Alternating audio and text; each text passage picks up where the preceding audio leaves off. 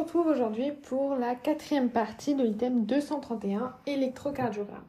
Donc on va voir les tachycardies jonctionnelles. Elles sont fréquentes. Elles sont couramment appelées euh, la maladie de Bouveret. Donc on a plusieurs types de euh, tachycardies jonctionnelles. Soit elles sont, euh, on va dire, avec un mécanisme de réentrée, mais soit au niveau nodal, soit au niveau plus large dans le ventricule. Donc il s'agit de tachycardies très régulières, souvent rapides, autour de 200 battements par minute, mais dont la fréquence peut aller de 130 à 260 battements par minute, selon le mécanisme de l'arythmie et le tonus sympathique. Il en existe deux formes, les tachycardies par réentrée intranodale, il s'agit des mécanismes de réentrée dans le nœud atrioventriculaire. Le nœud atrioventriculaire présente deux voies de conduction, euh, l'une rapide, l'autre lente, pour 20% euh, de la population, une dualité nodale. Cette dualité implique la, capacité de descendre par l'une et de remonter par l'autre, créant ainsi une réentrée, boucle d'activation. À l'ECG, l'activité atriale n'est souvent pas visible euh, ou parfois simplement devinée dans le segment ST car l'activation atriale et euh, ventriculaire est quasi synchrone. La tachycardie par rythme réciproque correspond à une réentrée par une voie accessoire, faisceau de Kent. La voie accessoire est un faisceau musculaire qui s'étend de l'oreillette au ventricule sur le plan de l'anneau, créant une deuxième voie de conduction potentielle entre l'oreillette et le ventricule.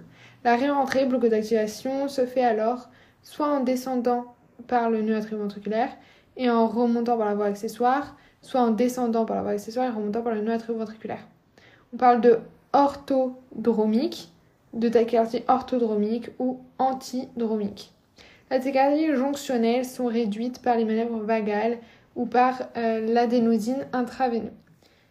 Maintenant, on va parler des extrasystoles. Une extrasystole est la survenue d'une activation prématurée par rapport à l'activation attendue d'une cavité cardiaque. Les extrasystoles sont fréquentes et observées de façon physiologique sur les cœurs sains. Leur charge augmente avec l'âge et euh, la présence d'une cardiopathie. Charge, c'est euh, le nombre d'extrasystoles par jour.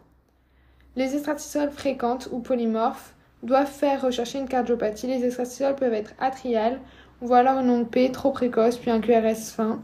Cette onde P résultant d'une activation de l'oreillette à partir d'un point ectopique et de morphologie différente de l'onde P sinusale. L'onde P peut être masquée par l'onde T précédente.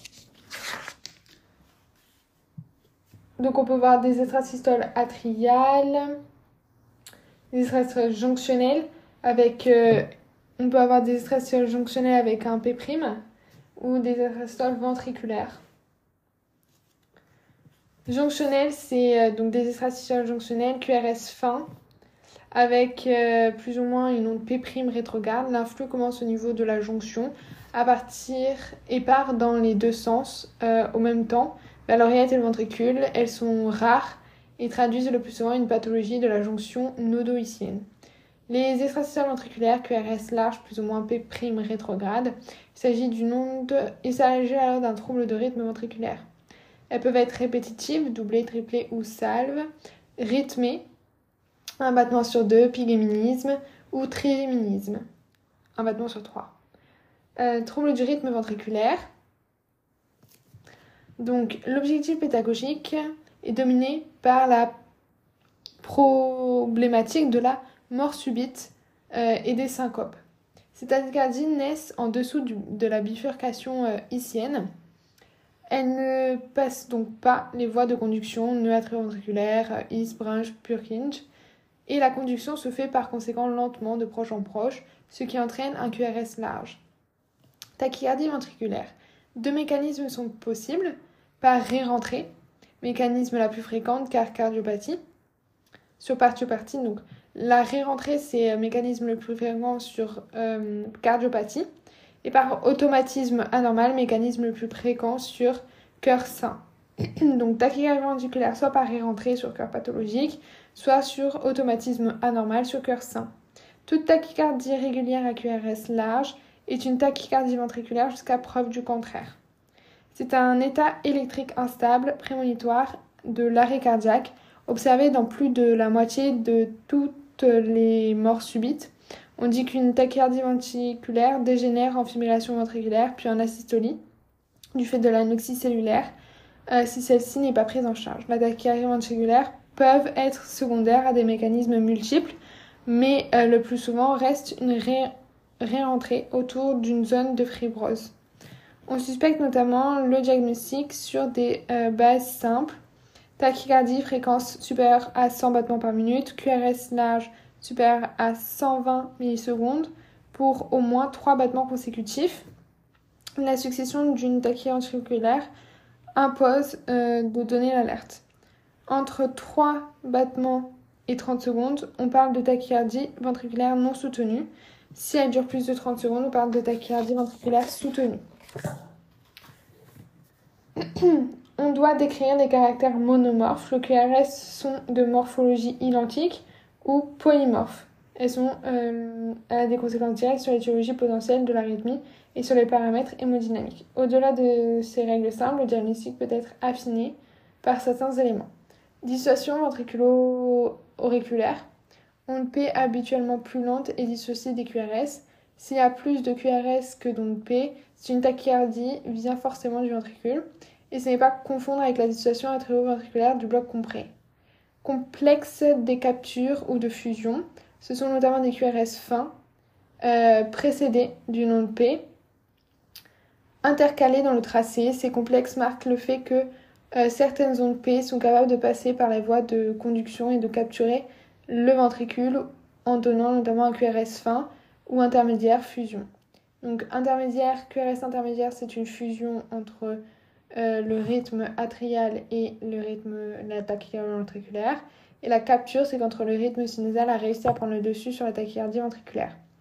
Ils ne peuvent être présents que s'il y a dissociation ventriculo-auriculaire.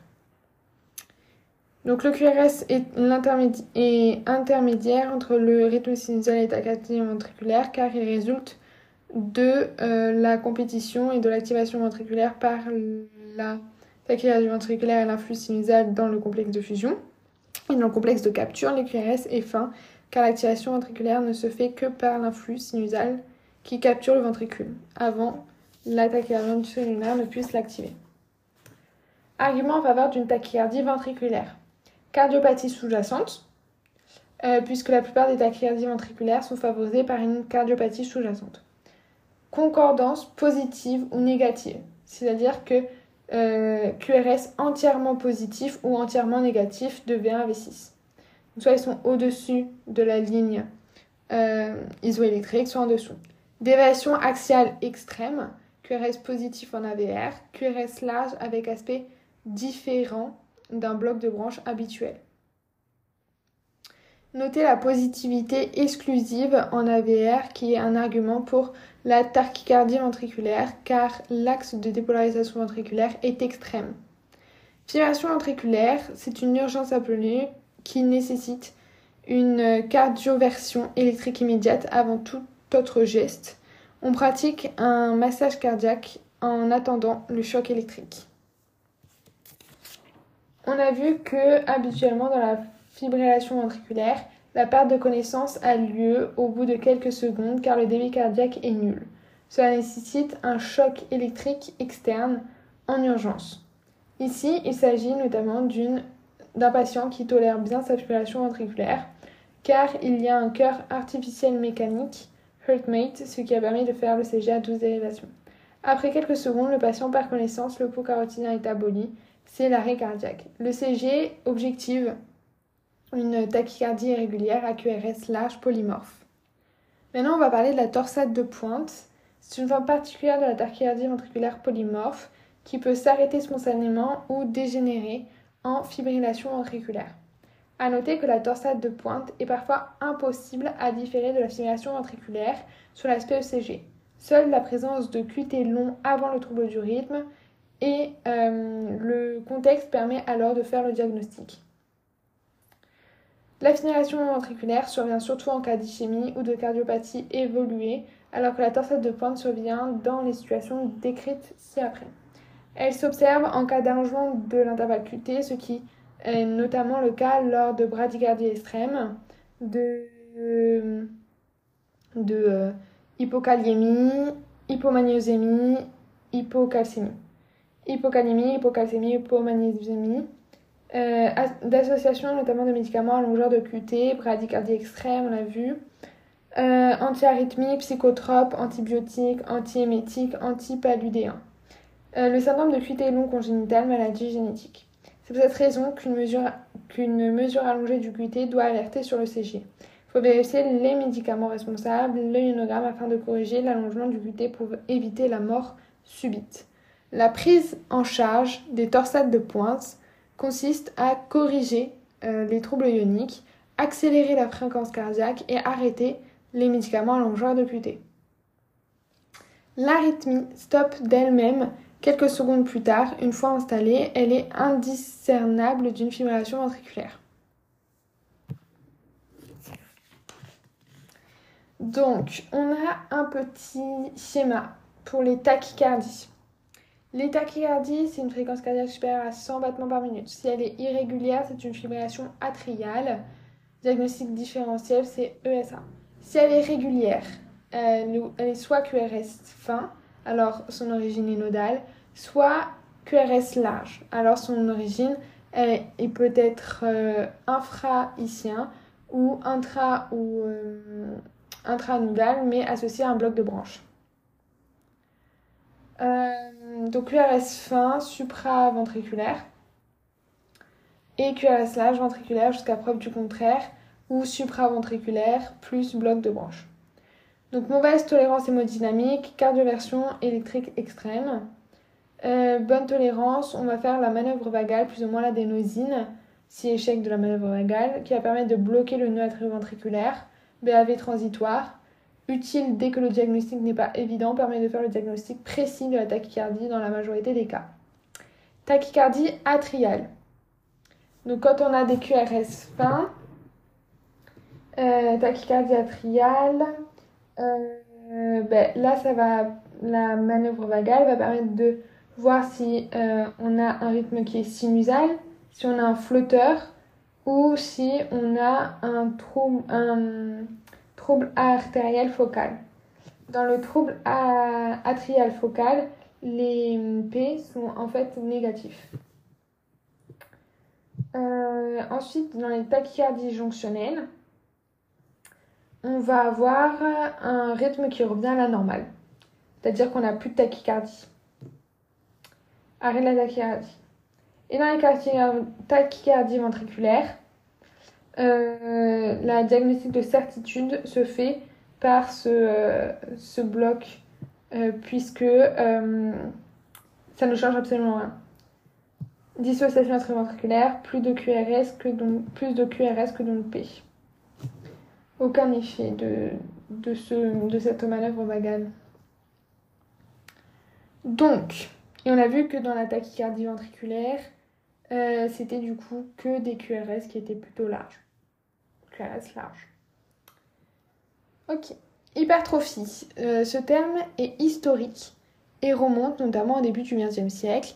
Il est utilisé ici pour signifier une augmentation de la quantité de cellules myocardiques d'une cavité ce qui peut être la conséquence d'une dilatation ou d'un épaississement de la paroi de la cavité cardiaque. Considéré. ou l'association notamment d'une dilatation et d'un épaississement peut parfois être corrélée au degré de fibrose d'une cavité. Hypertrophie atriale. L'hypertrophie atriale droite survient le plus souvent par dilatation. Elle se traduit par une onde P supérieure à 2,5 mm d'amplitude en D2 ou supérieur à 2 mm en V1 ou V2. Donc quand on a une hypertrophie atriale droite, on a une augmentation de l'amplitude de 2,5 mm en D2 ou de 2 mm en V1 ou V2. Si on a une hypertrophie atriale droite, gauche, gauche, on a une augmentation en largeur de 2,5 mm ou 2 mm, soit, soit c'est 110 millisecondes ou 40 millisecondes. L'hypertrophie atriale gauche est évoquée devant une onde P de durée supérieure à 120 à 110 millisecondes, en pratique 120 millisecondes. Une composante négative euh, supérieure à 40 millisecondes apparaît en V1. L'hypertrophie ventriculaire gauche maintenant. Comme expliqué plus haut, elle traduit soit une dilatation, soit un épaississement du ventricule gauche. L'indice le plus usité est celui de Sokolo.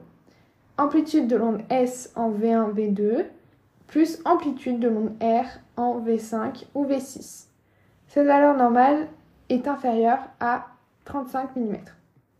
Donc c'est S1 R5, S2 R6. Dans la forme sévère, il y a une onde T négative souvent associée à un sous-décalage du segment ST dans les dérivations latérales par anomalie secondaire de la repolarisation et disparition de l'onde Q de dépolarisation septale dans les mêmes dérivations. La dérivation axiale est modeste vers la gauche. Les QRS peuvent être euh, un peu élargis du fait de la masse myocardique élevée à dépolariser et de la fibrose intramyocardique pouvant retarder la propagation de l'influx, mais reste souvent inférieure à 120 millisecondes. Point sémantique. Le terme historique pour la forme sévère est surcharge systolique, tandis que la modérée est dite diastolique, sans que ces euh, formes aient une signification sur le mécanisme. Attention aux aspects trompeurs de la pseudonécrose en V1 ou V2, l'hypertrophie ventriculaire gauche électrique importante pour en donner un aspect QS qui mime une séquelle d'infarctus ou un sus-décalage du segment ST dans l'hypertrophie ventriculaire gauche. L'étiologie la plus fréquente, c'est l'hypertension artérielle, puis vient le rétrécissement aortique, qui provoque une euh, hypertrophie ventriculaire gauche. L'hypertrophie ventriculaire droite, euh, le même aspect est observé en cas d'hémibloc postérieur gauche ou euh, comme variante de la normale chez les sujets longineux. L'intérêt est modeste à l'ère de l'échographie. Il existe un intérêt clinique chez les patients avec le PCO ou atteinte pulmonaire sévère le signe le plus précoce est une déviation axiale des QRS supérieure à 110 degrés, en pratique 90 degrés. En V1, on a une, onde R qui est ample, supérieure à 6 mm, donc positif. Et en V5, V6, on a une onde S, donc négative, euh, supérieure à 7 mm. Association fréquente avec une hypertrophie atriale droite et un microvoltage chez les patients BPCO.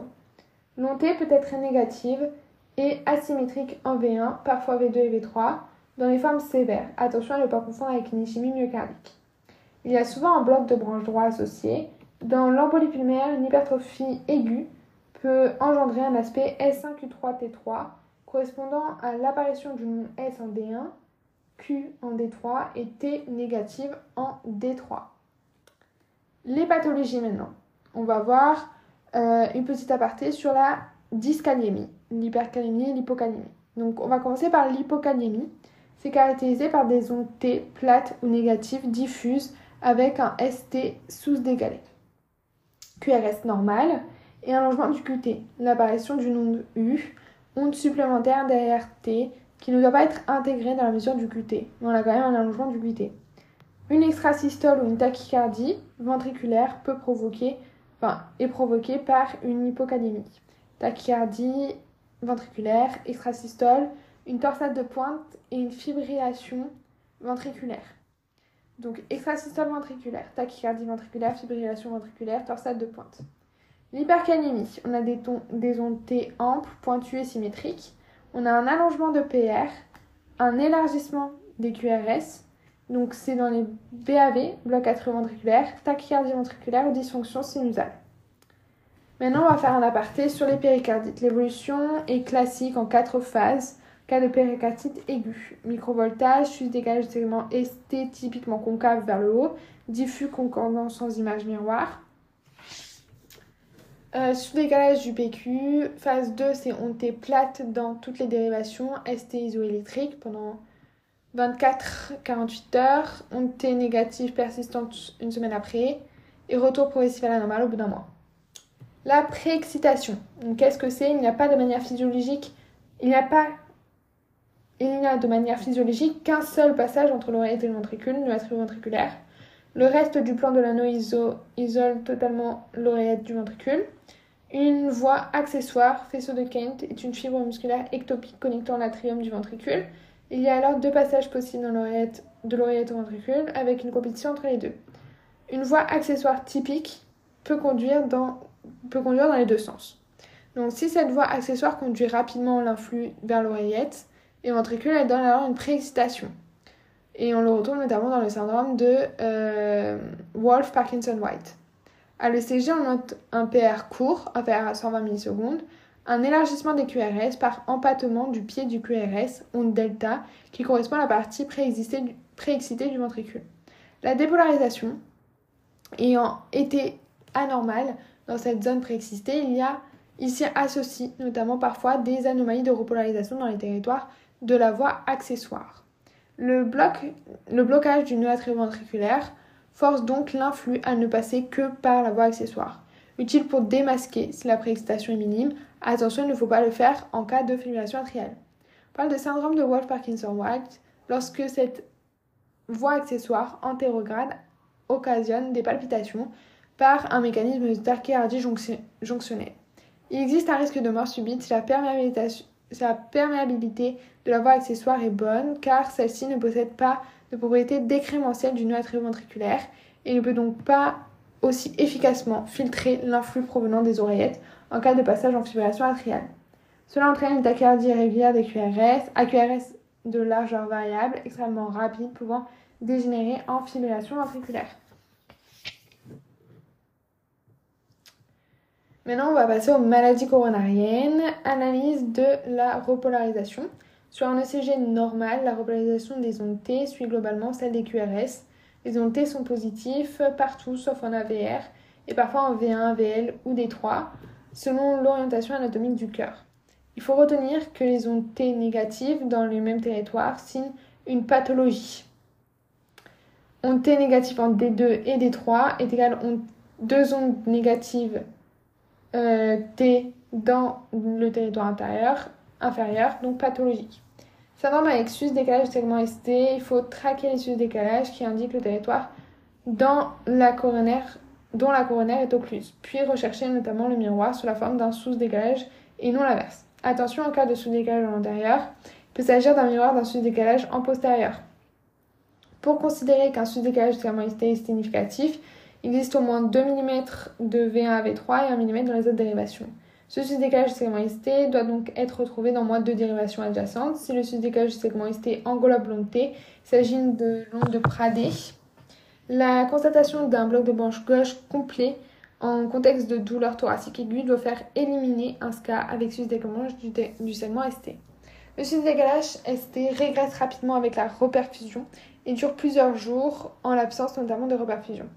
Il peut persister indéfiniment en cas d'évolution anévrismale de la paroi infarcie. L'évolution normale après 48 heures se fait vers une T négative dite ischémique, parfois pendant très longtemps. À connaître 5 étiologies notamment de sus-décalage du segment ST. On a vu du coup le SCA, il y a aussi l'anévrisme ventriculaire, euh, la repolarisation du territoire inférieur, infarcie, péricardite, et euh, notamment les, euh, les spasmes. Les spasmes, donc euh, avec sus-décalage du segment ST, anévrisme ventriculaire. Le sus-décalage persiste après le SCA lorsque la séquelle d'infarctus est marquée et entraîne un anévrisme ventriculaire. Repolarisation précoce, sus-décalage de la dérivation inférolatérale. Angor de Prince Metal, spasme coronarien semblable au sus-décalage présent dans le SCA avec un sus-décalage du segment ST. Péricardite, sus-décalage diffus concave vers le haut sans miroir. Diagnostic différentiel, bloc de branche croix gauche, pardon, ou simulation du ventricule par un pacemaker, hypertrophie ventriculaire gauche marquée. Les ondes Q de nécrose, elles apparaissent en principe vers le sixième heure, mais peuvent être parfois précoces au cours d'un cas avec ST sus-décalé. Elles ne doivent pas faire considérer à tort qu'une reperfusion serait inutile car trop tardive. Euh, elles font au moins un tiers ou un quart des QRS et une amplitude supérieure à 30-40 millisecondes de durée. Elles peuvent être remplacées par un écrètement ou rabotage de l'onde R, surtout décrit en V2, V3, V4. Syndrome coronarien aigu sans sus-décalage du segment ST. Un sous-ST est possible, une inversion des ondes T est possible, un pseudo-normalisation de l'onde T antérieure négative, un aplatissement de l'onde T et un ECG normal est possible. ECG est stimulateur cardiaque. Les indications de pacemaker sont les bradycardies symptomatiques pour la dysfonction sinusale, BAV2 morbide 1 et la bradycardie sinusale. et les BAV infra-issiens, même en l'absence de symptômes. Donc BAV2, morbis 2 et BAV3, BAV3. Donc si c'est symptomatique, dysfonction sinusale, BAV2, morbis 1 et bradycardie sinusale. Et si c'est asymptomatique, on le fait pour le BAV2, morbis 2, BAV3. Une impulsion de pacemaker dure entre 0,4 et 1 milliseconde. C'est donc très court et il n'y a rien de physiologique qui soit aussi court que sur un ECG. On appelle cet influx électrique le spike de stimulation, qui est pathognomonique de la présence d'un stimulateur cardiaque. Donc on en a plusieurs types, soit on met un pacemaker, soit un défibrillateur, soit une resynchronisation cardiaque. Bien sûr, dans un même dispositif, on peut avoir les droits.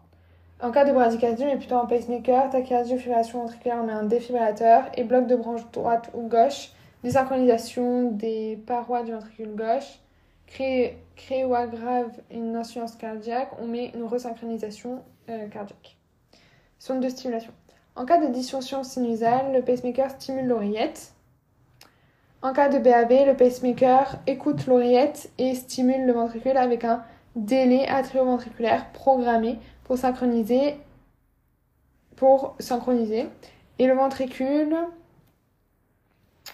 il y a un QRS large après le spike de stimulation avec un aspect de bloc de branche gauche car la stimulation ventriculaire droite est transmise au reste du ventricule par une conduction de proche en proche lente contrairement à la conduction empruntant le réseau de His-Purkinje. La stimulation se fait entre deux pôles, moins et plus, qui peuvent euh, être le bout de la sonde et le boîtier.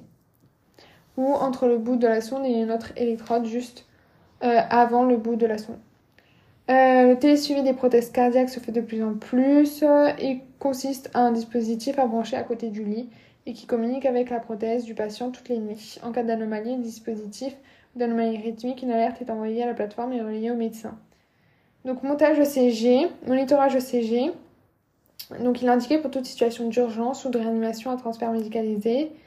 Euh, en surveillance aux soins intensifs cardiologiques pour pathologie aiguë en cas de syncope ou en cas de rythme suspecté, en cas de cause rythmique suspectée, non, en cas de syncope avec une cause rythmique suspectée, en préopératoire ou en salle de réveil, pendant certains exercices de, réadaptation cardiaque. Le CG conventionné de 12 dérivations, systématique dans les centres de santé au moment du bilan de santé, pour aptitude professionnelle, bilan préopératoire chez le patient de plus de 65 ans et pour les patients à risque et intervention à risque, dans les enquêtes familiales, en cas de symptômes, palpitations, douleurs, etc. Application dans le cadre de bilan recommandé de l'hypertension artérielle.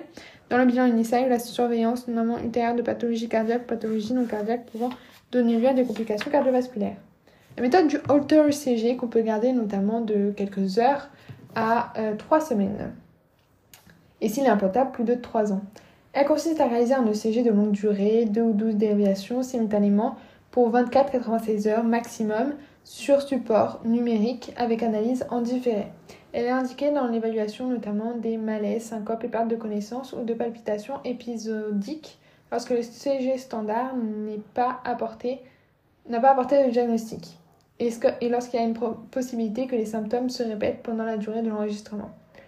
En cas de symptômes rares, on utilise la méthode de très longue durée de l'ECG ambulatoire jusqu'à 21 jours ou des enregistreurs d'événements où l'on fait un ECG en cas de symptômes, outil dédié aux montres connectées ECG. Les moniteurs, donc, euh, ou des enregistreurs d'événements où l'on fait un ECG en cas de symptômes. Les moniteurs électrocardiographiques implantables, plus souvent appelés holter sous-cutanés, permettent un suivi jusqu'à 3 ans et sont employés dans le diagnostic étiologique des syncopes inexpliquées ou fibrillations atriales silencieuses.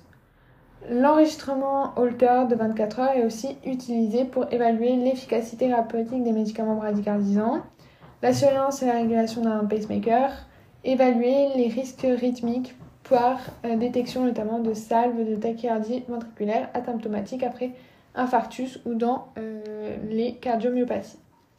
Donc surtout les euh, moniteurs, électrocardiographiques implantables sont employés pour le diagnostic étiologique des syncopes inexpliquées ou la fibrillation atriale. Syncope inexpliquée, fibrillation atriale silencieuse. De plus en plus, les patients disposent d'outils diagnostiques connectés qui permettent soit un recueil de la fréquence cardiaque, soit l'enregistrement d'un tracé ECG sur une dérivation, souvent de bonne qualité. Ces nouveaux, outils, notamment, facilitent grandement le diagnostic des palpitations peu fréquentes, difficiles à documenter par un auteur classique. C'est des montres connectées, des smartphones, etc. Et voilà, c'est terminé pour cette système 231. J'espère qu'il vous aura plu. Il faut que ça vous sera utile. Euh, n'hésitez pas à me faire un petit commentaire que je puisse voir euh, si c'est utile pour vous et euh, à vous abonner. Merci beaucoup, au revoir.